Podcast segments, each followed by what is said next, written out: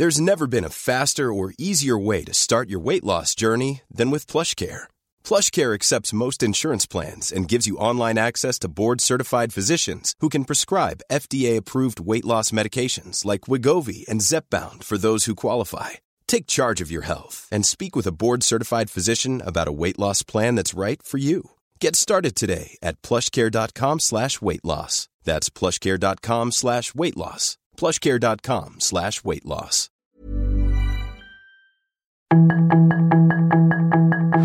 Tarde a tarde, lo que necesitas saber de forma ligera con un tono accesible. Solórzano, el referente informativo.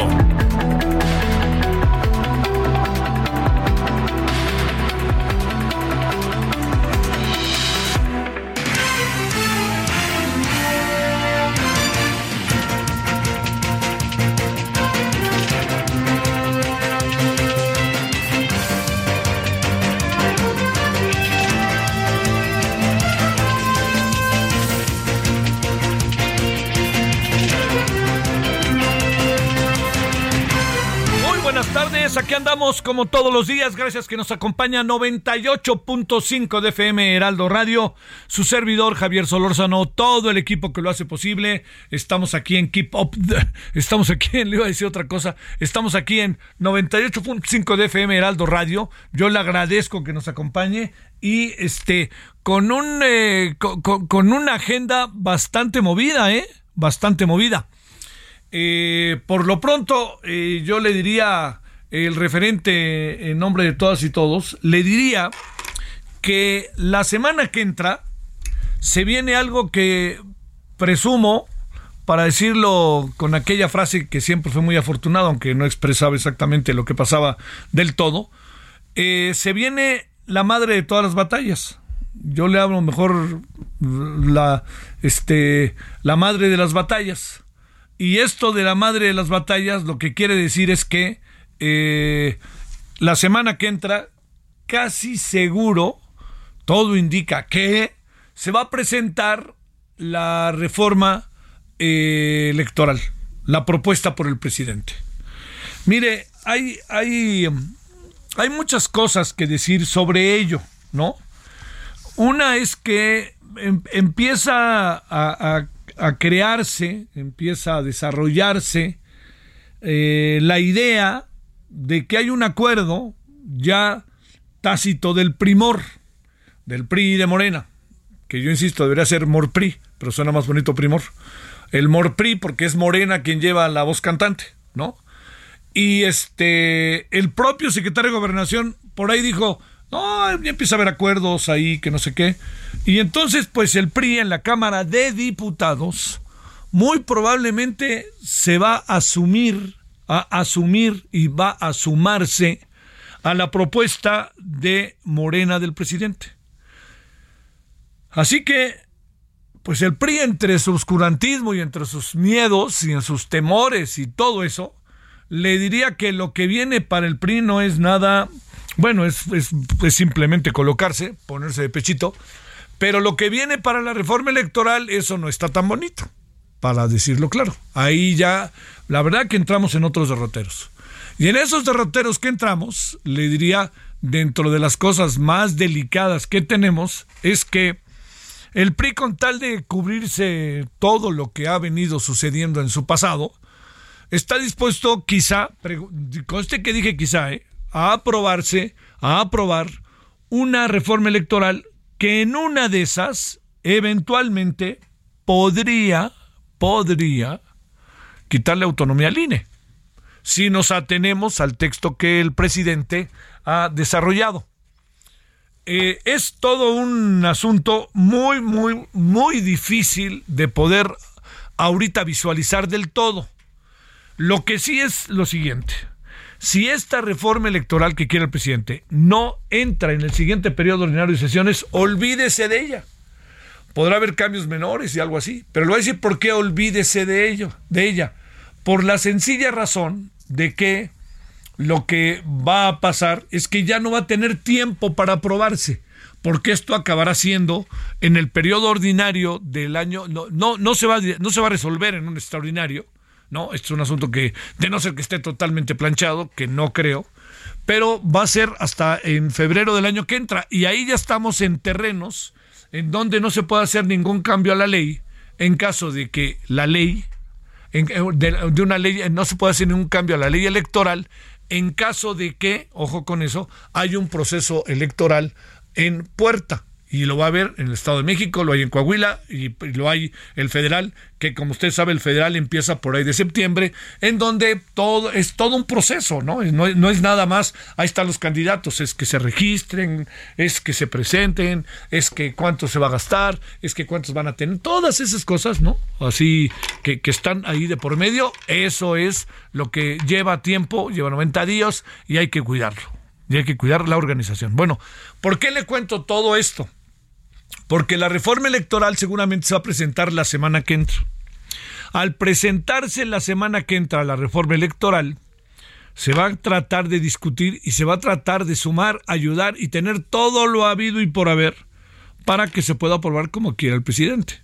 Yo le voy a decir, meter una reforma electoral en donde no se le cambie una coma, en donde no se le quiera no se quiera debatir, esto significa que es algo que, ojo con eso, es antidemocrático y autoritario. O sea, estamos los están los legisladores, ellas y ellos, para debatir, para poner ideas en la mesa y en estas ideas en la mesa echarse para adelante.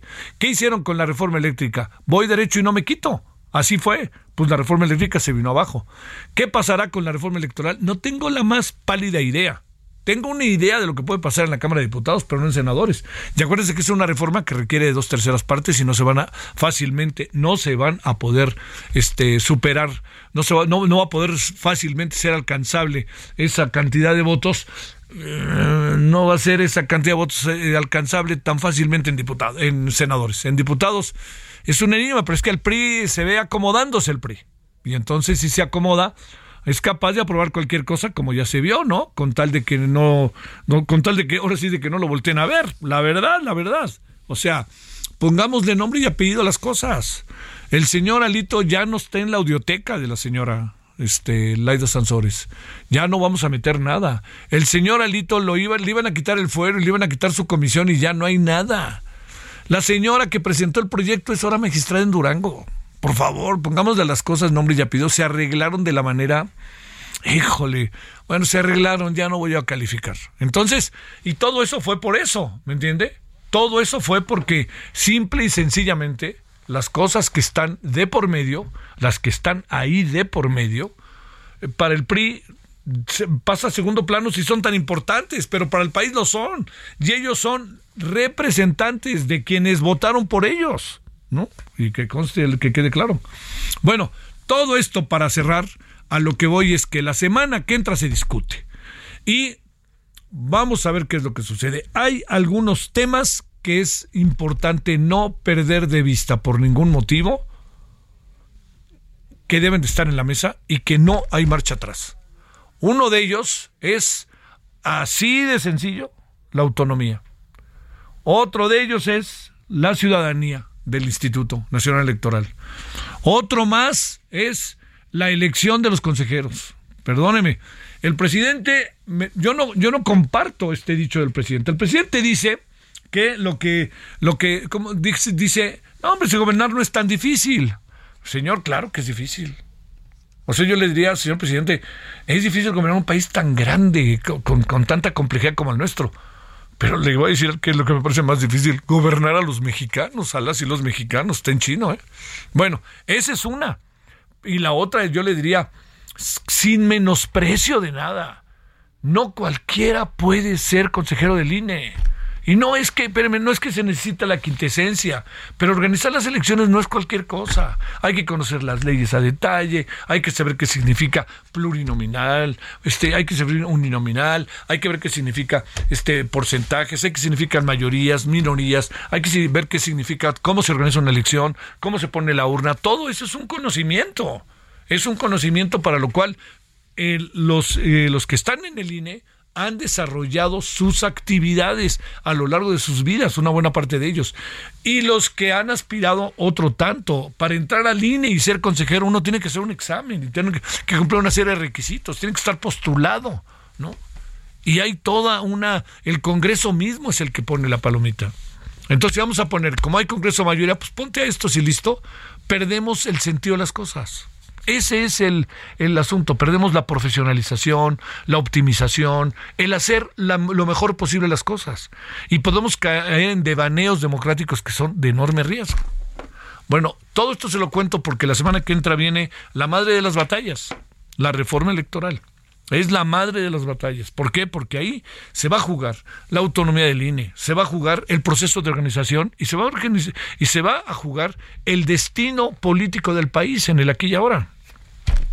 Yo espero que no, yo espero que debatan primero, porque si hay cosas que, yo creo que hay cosas que trae la, la, la reforma electoral del presidente que merecen ser atendidas. Yo creo que sin la menor duda, pero hay otras que no.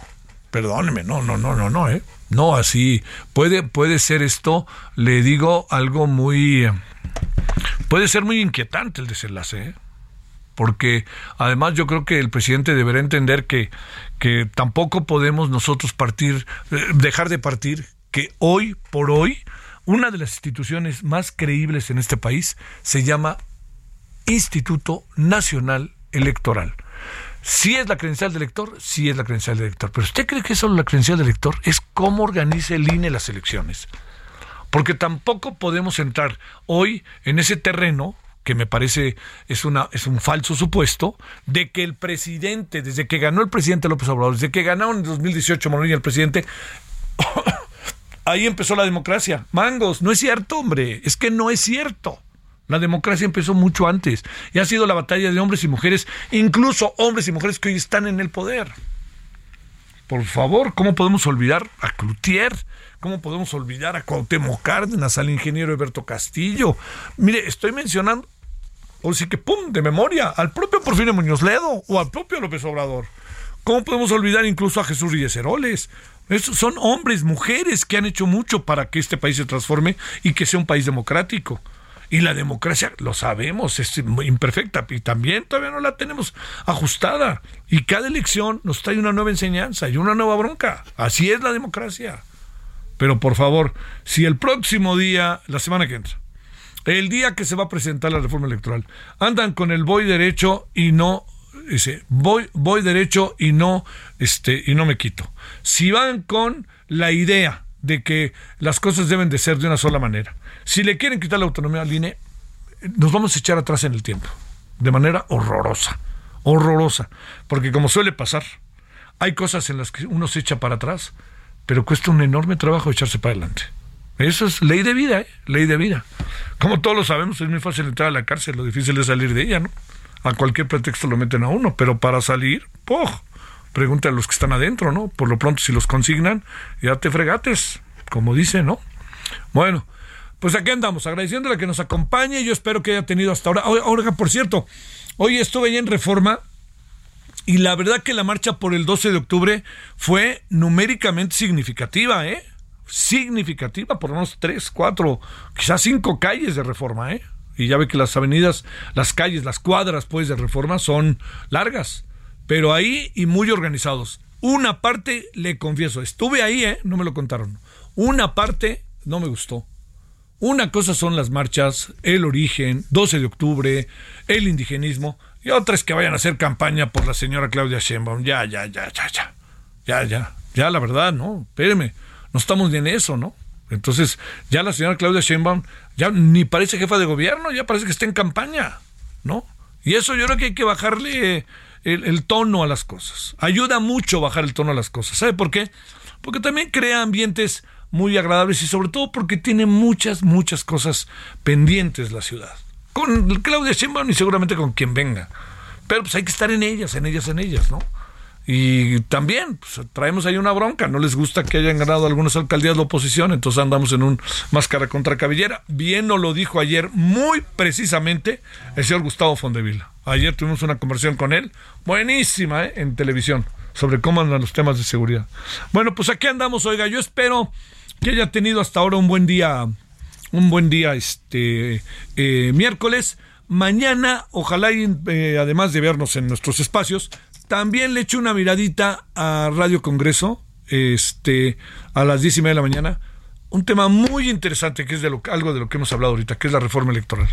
Bueno, aquí andamos agradeciéndole que nos acompañe. Espero, insisto, que haya tenido buena miércoles hasta ahora y hay muchas cosas todavía por delante.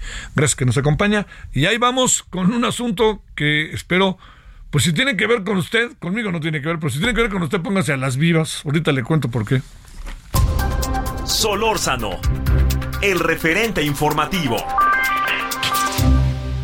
En Soriana vive tu pasión. Pollo rostizado 2 por 199. 12 pack Tecate 100 pesos con 200 puntos. Six pack barrilito 40 pesos con 50 puntos. Y costilla y flecha de res para azar 99 pesos cada kilo. Soriana, la de todos los mexicanos. A octubre 13. Aplica restricciones. Evita el exceso.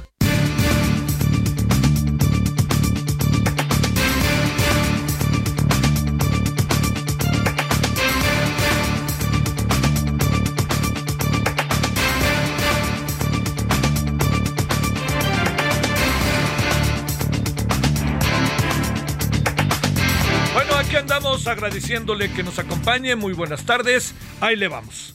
A ver, fíjese nada más. Ahora sí que, como diría mi entrenador de fútbol en otro tiempo, focos rojos. Bueno, se aprobó una por los diputados y por mayoría, ¿eh? Una reforma a la ley de instituciones de crédito para expropiar fondos y destinarlos a seguridad pública. ¿Cómo ve? Si su, mejor le, ahorita le cuente, que le cuente quién sabe que es Gerardo López, experto en pensiones de la Universidad Panamericana. Gerardo, gracias, ¿cómo has estado? Mi querido Javier, muy bien, a tus órdenes, muy buenas tardes. A ver, ¿qué quiere decir esto? Que si yo tengo una cuenta en el banco y la cuenta en el banco tiene 200 mil pesos, 100 mil pesos, 10 mil pesos, más 8 millones o 9 o 10, ve tú a saber. Quiere decir que si yo no le he tocado en determinado tiempo, el gobierno dice, la tuvo, era suya y la dejó ir? Eh, sí, con algunas reglas. A ver, vamos a ver. Se, está reformando, ayer se aprobó en la Cámara de Diputados por prácticamente la totalidad de los diputados presentes, porque solamente hubo una abstención, entonces son 480 y tantos votos, todos votaron a favor, 483, nadie en contra de una abstención. Pasa a la Cámara de Senadores. Pero es reforma el artículo 61 de la Ley de Instituciones de Crédito.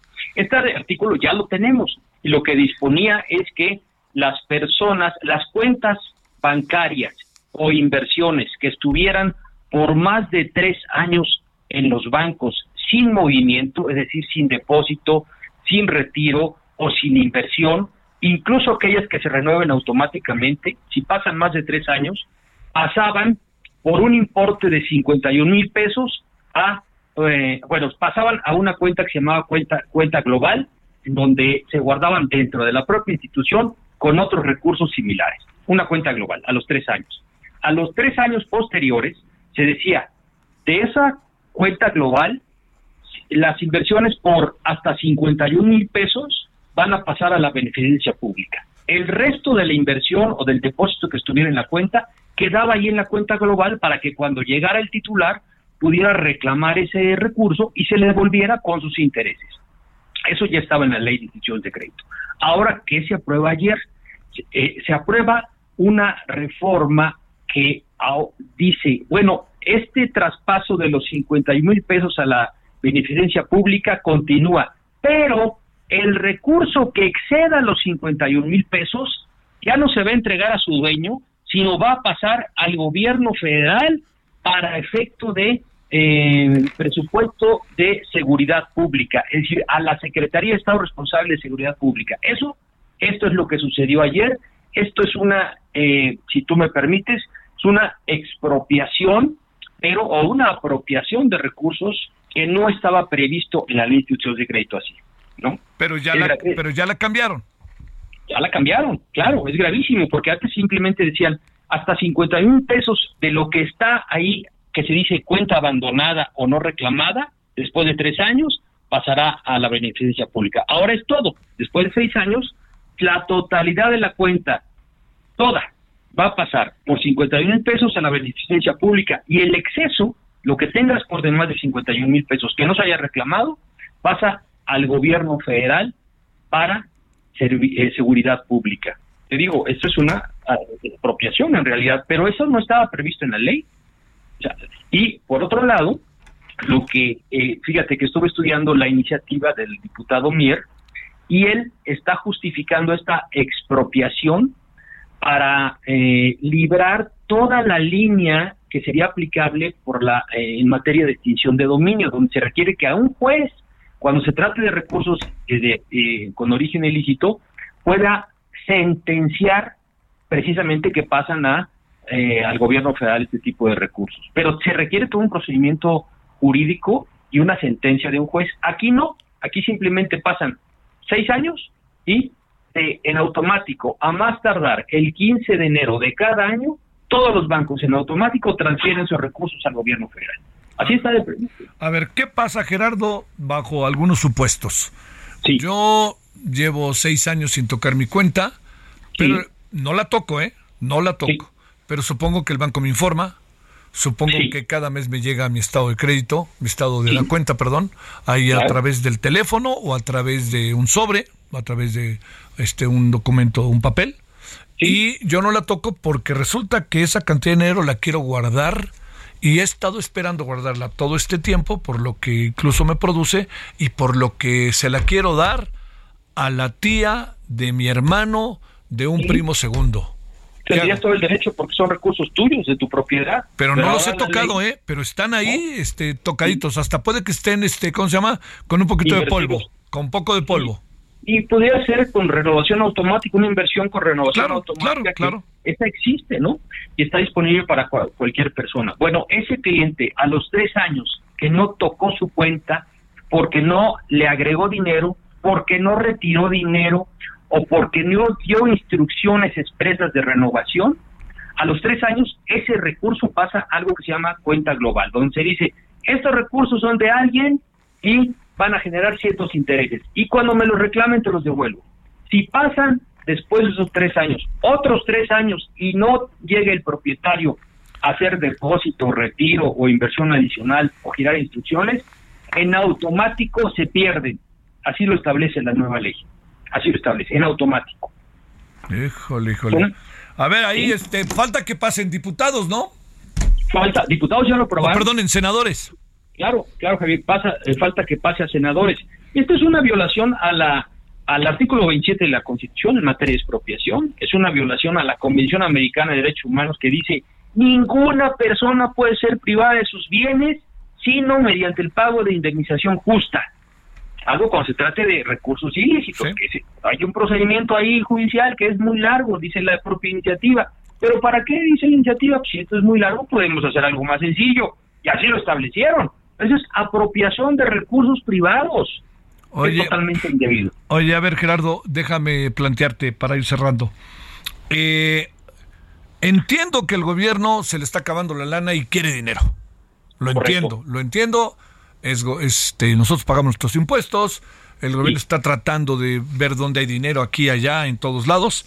La gran pregunta que yo me hago, eh, ¿la Cámara de Diputados sé que lo hace? ¿Tiene esta atribución? ¿O por qué no? o qué tendríamos que hacer para caminar de la mejor manera posible con una propuesta de esta naturaleza que podría bien lo sabe uno, también correr por ahí dos o tres asuntos que merecerían, sin duda alguna, revisarse, cuentas de personas, etcétera. Pero si alguien tiene su dinero en el banco tanto tiempo, este, este, yo creo que por algo es. Si es dinero lavado, pues supongo que tendrán otros mecanismos para saberlo, ¿no?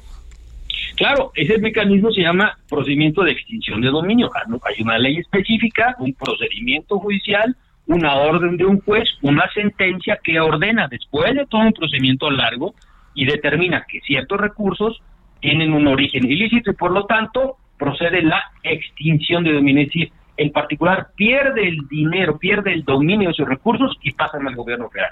Pero eso ya está previsto. Ahora lo que esta, esta reforma a la ley de instituciones de crédito dice es que no reclame sus recursos en seis años, ya sea que no deposite o no reclame o no invierta o no dé instrucciones, lo va a perder.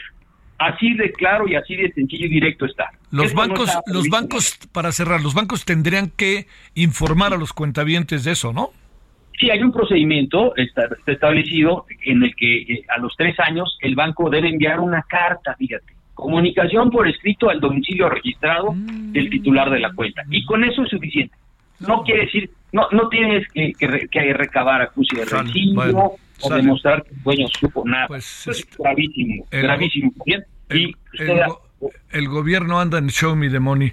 Muchas gracias, Gerardo. un abrazo y a tus órdenes. Gracias, pausa. El referente informativo regresa luego de una pausa.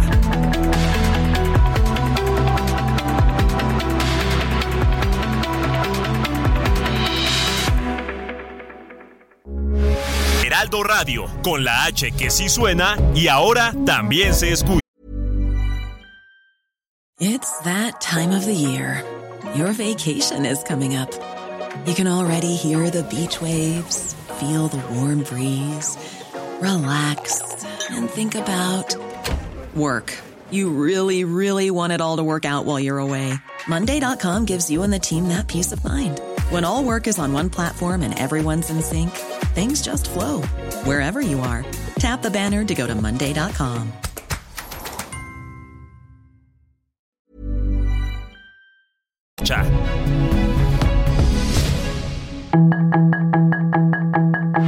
Estamos de regreso con el referente informativo.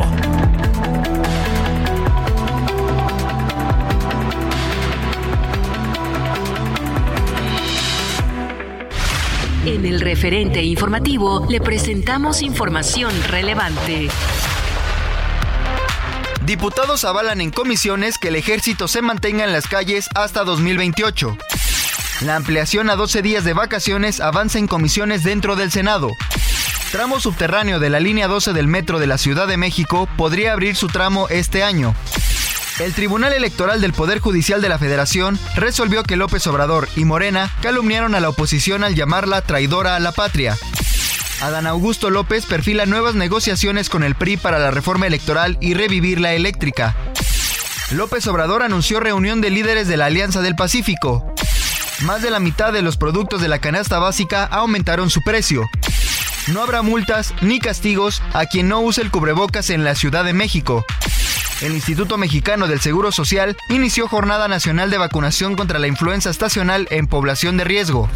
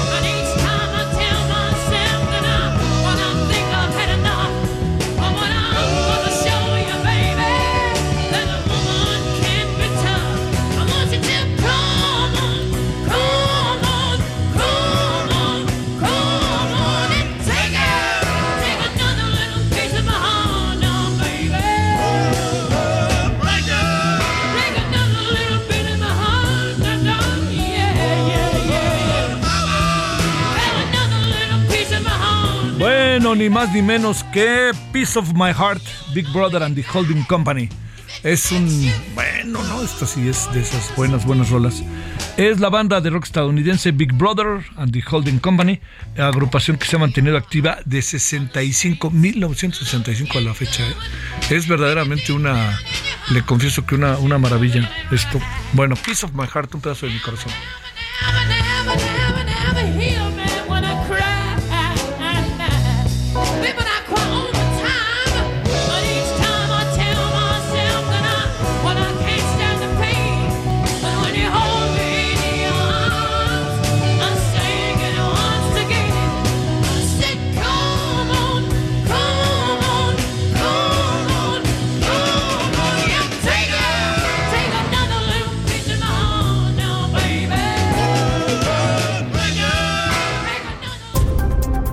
Solórzano, el referente informativo.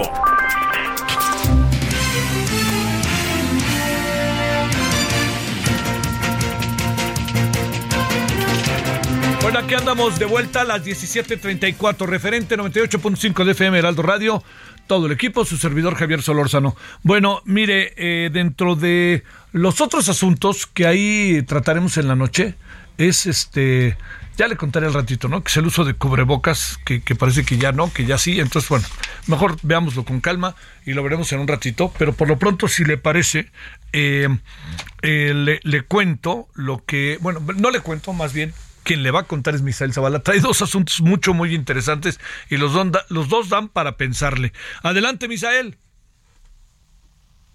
Javier, buenas tardes, buenas tardes al auditorio. Pues hoy eh, la Sala Superior del Tribunal Electoral Federal ratificó que el presidente Andrés Manuel López Obrador, además de funcionarios federales, diputados y senadores, también dirigentes de Morena, incurrieron en calumnias contra diputados federales de oposición al calificarlos como traidores a la patria por votar en contra de la reforma eléctrica. En una sesión pública, los magistrados confirmaron la sentencia de la Sala Regional Especializada en la que determinó la existencia de difusión de propaganda con contenido calumnos- calumnioso contra diversos diputados federales porque pues eh, estos diputados federales de oposición pues como es bien sabido bloquearon la reforma presidencial en materia eléctrica que fue eh, pues discutida en San Lázaro y rechazada por la oposición en este proyecto que fue avalado ya por unanimidad por los magistrados federales pues los funcionarios que incurrieron en esta calumnia pues fueron en cabeza de esta lista el presidente Andrés Manuel López Obrador, también la jefa de gobierno de la Ciudad de México Claudia Sheinbaum, el líder nacional de Morena Mario Delgado, también la senadora y secretaria general de Morena Citlali Hernández, así como Ignacio Mier Velasco, quien es el coordinador de los diputados federales morenistas.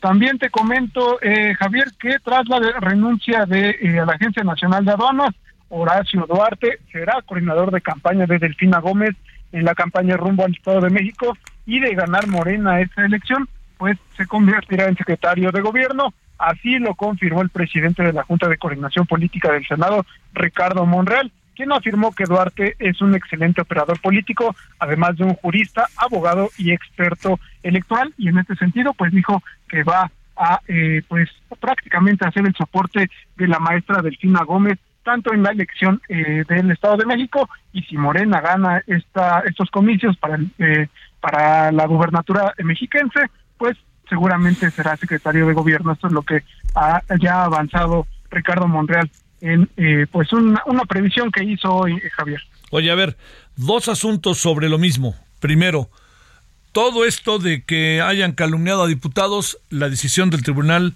al presidente y a Morena le hace lo que el viento a Juárez, ¿verdad? No pasa nada. Efectivamente, únicamente a algunos funcionarios, por ejemplo, a Ignacio Mier, quien es diputado federal, también al líder de Morena, eh, pues básicamente la mayoría los inscribe en, una, en un listado de personas, eh, pues prácticamente que incurrieron en esta en este delito de calumnia o en esta situación de calumnia hacia diputados federales. No se no, no hay una sanción como tal, no hay una multa que imponga el Tribunal Electoral del Poder Judicial de la Federación. En algunos casos, como en el caso del presidente López Obrador, no le pueden imponer sanciones o multas, únicamente eh, pues lo dan a conocer y también giran este pues prácticamente esta sentencia al gobierno federal y pues ahí quedaría nada más, Javier. O sea, mañana va a poner el presidente Chicoche. Uy, qué miedo, ¿verdad? Seguramente. Oye, y lo segundo, eh, ¿qué hay de cierto que se habla y se habla de que la señora Delfina trae un problema de salud en las redes? No, no, no quiero extenderme mucho en eso porque pues no sé, pero ¿hay algo de cierto? ¿O alguna cosa ahí que se diga algo más? ¿O qué sabes? ¿Sabes algo, Misael? Javier, no, hasta este momento no se conoce. Eh, ella ha asistido a las sesiones del Senado, las sesiones que han eh, pasado, por ejemplo, las que han sido largas hasta altas horas de la noche. Ella ha estado presente en estas sesiones. No se le ve enferma, Javier, no se le nota algún cuadro que tenga, pero eh, pues eh, sí hay algunos rumores en este sentido de que pues eh, la, la salud de la maestra pues podría eh, ser eh, o influir en esta campaña en la elección del Estado de México. Bueno, como sea, lo importante es que esté bien de salud, pero si no, pues que lo haga saber y para ver qué hacer, ¿no? Y pues sobre todo para que tome el tiempo que tiene que tomar. Gracias, Misael. Javier, buena tarde, buena tarde al auditorio. ¿Dónde anda Celia Castillo? Buenas tardes. Muy buenas tardes, Javier. Te saludo con mucho gusto a ti, al auditorio. Bueno, pues te comento que estamos aquí en la Cámara de Diputados. Hoy por la mañana el secretario de Gobernación, Adán Augusto López, pues hizo revelaciones eh, muy importantes. Señaló que existe un acuerdo político con el PRI que va más allá de la aprobación de una reforma constitucional, por lo que pues abrió la posibilidad de que los puedan acompañar en la aprobación de la reforma electoral y además planteó revivir la reforma eléctrica. Esto se dio durante la reunión que sostuvo esta mañana con los legisladores de Morena previo la discusión en comisiones y en el pleno de la minuta que regresó el Senado de la República para ampliar hasta 2028 la participación del ejército en labores de seguridad pública. El secretario Javier detalló a los diputados pues cómo se dieron las negociaciones con el PRI para aprobar la reforma constitucional que dijo, pues estas negociaciones iniciaron antes del primero de septiembre y aseguró que fue el PRI quien buscó a Morena para llegar a este acuerdo. En este contexto, pues abrió la puerta para que se logren más acuerdos con el revolucionario institucional para la aprobación de la pues eh, tan mencionada reforma electoral y también incluso dijo que se podría revivir la reforma eléctrica, pero escuchemos parte de lo que comentó o les comentó a los diputados de Morena esta mañana. No, eh, se- seguimos, si no te importa, Elia, no lo tenemos el, el audio, perdón. Adelante. Cla- Claro que sí, Javier. Bueno, pues esto fue lo que reveló el secretario de Gobernación. Hubo respuesta, por supuesto, del coordinador de la fracción parlamentaria del PRI, eh, Rubén Moreira, y también del dirigente nacional del Revolucionario Institucional, Alejandro Moreno, quienes negaron eh, las declaraciones del secretario de Gobernación, aseguraron que no van a aprobar una reforma electoral y mucho menos, pues, apoyarían una eventual eh, presentación de una nueva reforma eléctrica que recordemos, pues, fue eh, desechada, no fue aprobada en esta Cámara de Diputados y por supuesto tampoco en el Senado. Así que esto fue lo que lo que dijo el secretario de Gobernación esta mañana. Te mando un gran saludo. Muchas gracias, Celia. Muy buena tarde. Fíjese que a lo que ahora nos tenía Elia, eh, hace rato en la tarde, Rubén Moreira fue entrevistado y dijo, no es cierto que vayamos a regresar a la reforma eléctrica y no es cierto que tengamos un acuerdo. Pero ya sabe que cuando dicen eso, si usted me permite el símil, es como los entrenadores de fútbol, ¿no? Ya me ratificaron, lo que significa que en una semana, adiós. Así que va y usted a saber. El debate importante de la reforma electoral, como lo dijimos al inicio de la emisión, ¿dónde creo que va a estar? Lo, por lo que he visto en el Congreso, en el Senado. En diputados, el PRI, entre el temor y las presiones, está en el primor. En el primor, ya. Muchas vueltas no le demos. Cuidado con lo que aprueban, ¿eh? Cuidado con lo que aprueban en la Cámara de Diputados. Yo espero que en senadores haya un debate. Tengo la impresión de que además los senadores de Morena traen ganas también, yo creo, un poco de debatir. Si van en el voy derecho y no me quito, ya no les digo más por lo que dijimos al inicio de la emisión. 17.42 en la hora del centro. Solórzano, el referente informativo. Bueno, gracias al doctor Malaquías López Cervantes, profesor titular de Salud Pública de la Facultad de Medicina de la Universidad Nacional Autónoma de México, con doctorado en epidemiología por la Universidad de Yale. ¿Cómo estás, doctor? Muchas gracias, Malaquías. ¿Cómo te ha ido? Javier, buenas tardes. Muchas gracias por la invitación. Aquí listo para saludarte junto con la audiencia. Gracias, Malaquías. Primero, eh, hay, tenemos dos informaciones. No se contradicen, pero sí están como contrapuestas, diría yo, ¿no? Con diferentes misiones. Uno, el uso de cubrebocas en aeropuertos y aerolíneas de México ya no será obligatorio, con lo que todo esto extiende, ¿no? A otras áreas, lugares abiertos, cerrados, en fin, transporte público, eh, también camiones este, de línea, ¿no? De este, los foráneos, todo eso, primero. Y segundo, la OPS recomienda a México mantener el uso de cubrebocas en lugares cerrados. A ver, ¿por qué viene el invierno? Dicen. A ver, estas dos cosas, ¿cómo las ves, doctor? Bueno, mira, Javier, yo creo que las aerolíneas están defendiendo su interés comercial. En otros lugares, eh, las aerolíneas ya no ya no piden que se utilice el cubrebocas, incluso en vuelos hacia México, de manera tal que, pues, yo creo que están siguiendo la misma línea en todas partes. Y además están haciendo una interpretación que yo creo que no está justificada de un documento que se publicó recientemente donde dicen que ya se da por terminado el uso del cubrebocas en México. Y creo que el documento no dice tal cual que ya no se use.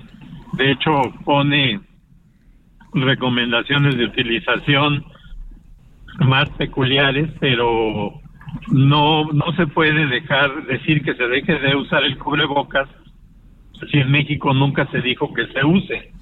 Entonces creo que hay una interpretación, digamos que alineada a expectativas e intereses que no son estrictamente de salud. A ver, este, eh, te diría, eh, ah, porque hablando con colegas tuyos y así, pues hay quien dice que, que, hay que quitarlo y hay quien dice que mejor todavía no. Este, ¿cuál sería como el justo medio que le pudiéramos decir, sobre todo? Bueno, que me pudieras decir a mí y a todos los que estamos del otro lado, a sabiendas de, de, sí, te voy a decir que le puede decir al auditorio, no, dime también que me puedes decir a mí, yo siempre lo traigo, lo sigues usando, no lo sigues usando, ¿qué hacemos, Malaquías?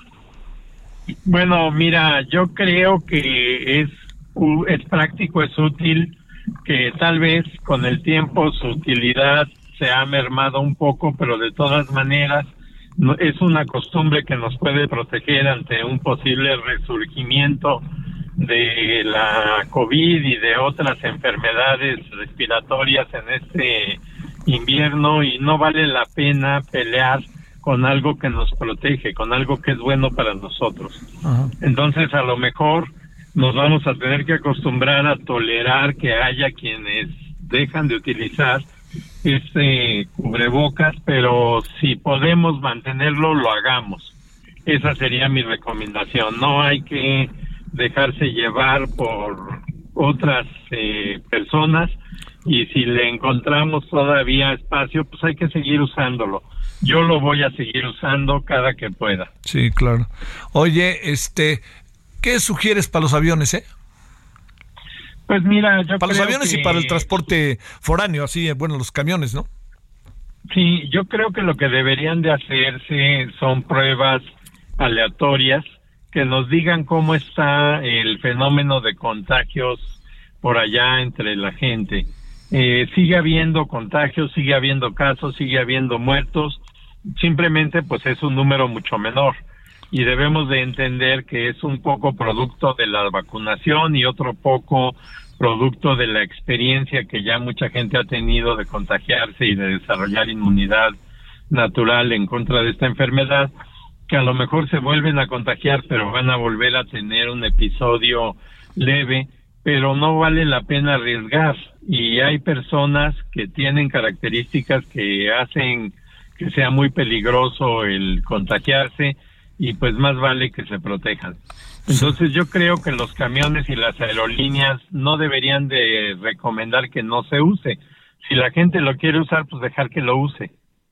Oye, para cerrar, 110 menores intoxicados, algo que decir sobre eso que parece que estamos en medio de una brutal confusión, no queda claro y ahora ya resulta fue Boschil y ahora resulta que es Tapachula. Una opinión sobre eso que tengas. Bueno, a mí me parece que no es tan fácil como decir fue la cocaína, hubo positivos en la primera ocasión, porque también hubo negativos. Y a mí me parece que la forma en la que se están presentando los cuadros es más compatible con algún otro tóxico, como pudiera ser, por ejemplo, un metal. El plomo podría provocar este mismo tipo de alteraciones y otras más. Entonces yo creo que las autoridades deberían de apresurarse a llevar a cabo pruebas del agua, de la comida, de otras posibles fuentes de, de contacto de los muchachos y a lo mejor llegamos a encontrar con que hay alguien diseminando algún veneno. Este, ¿ya podríamos a estas horas saber qué es o tenemos que esperar más tiempo? Pues yo pienso que ya deberíamos de tener al menos una orientación acerca de qué tipo de tóxico Sí, sí, sí. se trata y, y cómo puede haber estado llegando a esos lugares. A mí no me parece que podamos pensar que fue casualidad y que pues qué pena que llegaron allí, no. Yo creo que hay que averiguar qué es y cómo está llegando y decírselo a la gente. Que no es casualidad. Pues yo pienso que no es casual. eh, son lugares diferentes, poblaciones diferentes, y pues más vale que sepamos qué es lo que está produciendo esto. Gracias y que te vaya muy bien, doctor. Buenas tardes. Muchas gracias por la invitación, Javier, y saludos para todos. Gracias. Bueno, ahora son las eh, 17 con 49 hora del centro. Le agradecemos a Ernesto López Portillo, coordinador del programa de seguridad ciudadana de la Universidad Iberoamericana. Él fundó y dirigió ese buen instituto que es el Instituto para la Seguridad y la Democracia, el INCIDE. ¿Cómo has estado, Ernesto? Javier, gusto saludarte nuevamente. mi amigo. Tus Gracias, gracias por tu tiempo. Oye, este, se veía venir que los diputados iban a aprobar en comisiones, ya tendremos un debate en la tarde, pues por momentos quizás algo ríspido, pero ahora sí que cosa juzgada. Este, ¿qué piensas de todo esto que ya es una formalidad? Y de manera paralela con el tema de que no dejan de salir estos, el hackeo, los hacktivistas de Guacamaya que nos mandan información que a mí de repente me empieza a parecer de un riesgo altísimo. Sí, sí, sí, sin duda. A ver, primero hay que decir que aunque es esperable el voto favorable en la Cámara de Diputados, hay que recordarle a la gente, Javier, que, que como lo hemos dicho aquí y lo han dicho otras y otros, no están discutiendo los modelos de seguridad que nos traerían la paz. Es una discusión que más bien tiene un trasfondo estrictamente político, en donde la gran pregunta y la gran preocupación es eh, cuáles son los acuerdos que el presidente y las Fuerzas Armadas vienen haciendo, que colocan eh, a este eh, presidente con tal, con tal, con tal fuerza, con tal intensidad, en el compromiso de fortalecer así a las Fuerzas Armadas, pues hoy ya podemos decir que prácticamente sin límite en términos de, funciones, de recursos. Eh, el presidente insiste, sea cual sea la información, Javier, incluso ante la información de Guacamaya, el presidente insiste en cerrar completamente cualquier discusión, cualquier esquema analítico, serio, informado de rendición de cuentas, el presidente dice no. Y esa es la instrucción que le da a, Morena y a los partidos aliados. Y entonces lo que tenemos es una maquinaria política que va aplastando, no va discutiendo, va más bien imponiendo una ruta. Entonces, recordemos pues que por más que ya sabíamos que la Cámara de Diputados iba en la misma ruta, recordemos que, que nos está fallando el Congreso en términos de un espacio de deliberación informada, que es lo que esperaríamos del Congreso, eh, y nos está fallando la política de seguridad, y precisamente eso es lo que se debería estar discutiendo. Eh, no, no sabemos, no sabemos exactamente por qué el impulso en este nivel de intensidad, repito, a favor de asegurarnos de, de, que las Fuerzas Armadas vayan construyendo esta hegemonía en seguridad pública, pero además también vayan ocupando otras funciones civiles. En el fondo, Javier, digámoslo claramente, no tenemos claro la, la, el destino de esta ruta, Ajá. pero sí tenemos, sí tenemos claro que que la experiencia nacional y la experiencia internacional jamás han, han, promovido entregar a los militares el destino de una, de una democracia. Sí. Eso no, no, está, no está en ningún lado, Javier. Está, sí. está en el proyecto del presidente y de las Fuerzas Armadas, pero no, no está en nuestra constitución y tampoco está en nuestra historia moderna, Javier. Sí, sí. A ver, para cerrar, en cuestión, sí. ya sabes, esto del tiempo, este, te pregunto, Ernesto, hay, hay una, hay, hay, hoy hablando con un militar, me dejó ahí una duda, te la pregunto. El gobierno está, el presidente se está, ¡pum! Ahora sí que englutando, si tú quieres, para decirlo de manera muy doméstica, ¿se está comiendo al, a los militares o los militares están comiendo al gobierno y al presidente? La información que yo tengo es que hay, una, hay un beneficio recíproco. Sí acordado, acordado por ambas partes. El presidente utiliza a las instituciones sobre las cuales considera que tiene totalmente asegurada la lealtad. Y los resultados en la mirada de él.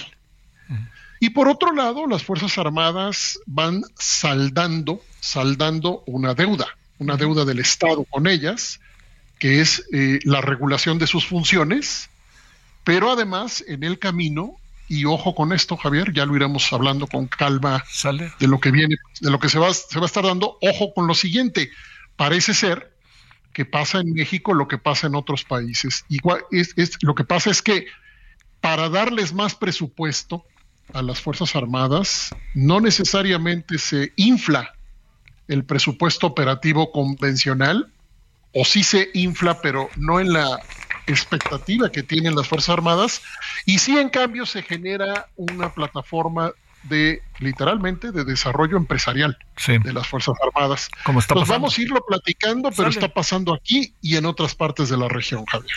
Te mando un gran saludo, Ernesto, y gracias por tu tiempo. Abrazo. Bueno, oiga, nos vemos. Estaremos a las 21 horas en hora del centro en Heraldo Televisión, el referente eh, a las 21 horas, eh, 8.1 de televisión abierta. Gracias por su tiempo, su compañía. Nos vemos a las 9. Adiós. Hasta aquí Solórzano, el referente informativo.